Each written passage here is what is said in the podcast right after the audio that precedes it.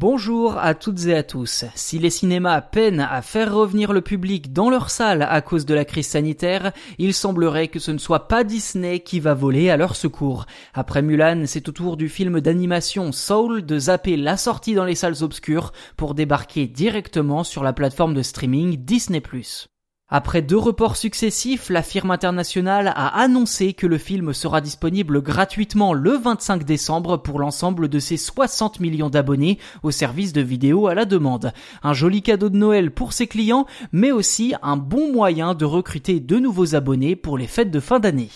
Dans les pays où Disney Plus n'est pas disponible, Soul sortira bien en salle à une date qui reste encore à déterminer. En France, les gérants de salles de cinéma ont très vite tiré la sonnette d'alarme à propos de cette pratique qui les impacte directement. Seulement, cette stratégie de Disney de proposer des contenus directement sur sa plateforme de VOD semble hélas s'inscrire dans la durée. Pour les équipes dirigeantes, l'objectif de développement principal est aujourd'hui le streaming. Cela fait désormais près de 10 ans que l'entreprise américaine prépare le terrain, notamment à force d'acquisitions majeures comme Marvel, Star Wars, Pixar ou 20th Century Fox.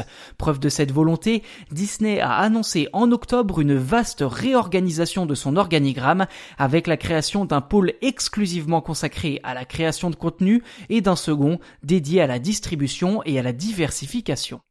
Objectif affiché, se focaliser sur la livraison et la monétisation des contenus de manière la plus optimale possible. L'explication est signée du nouveau patron de Disney, Bob Chapek. En clair, il s'agit pour Disney de concentrer la distribution de ses œuvres sur le streaming.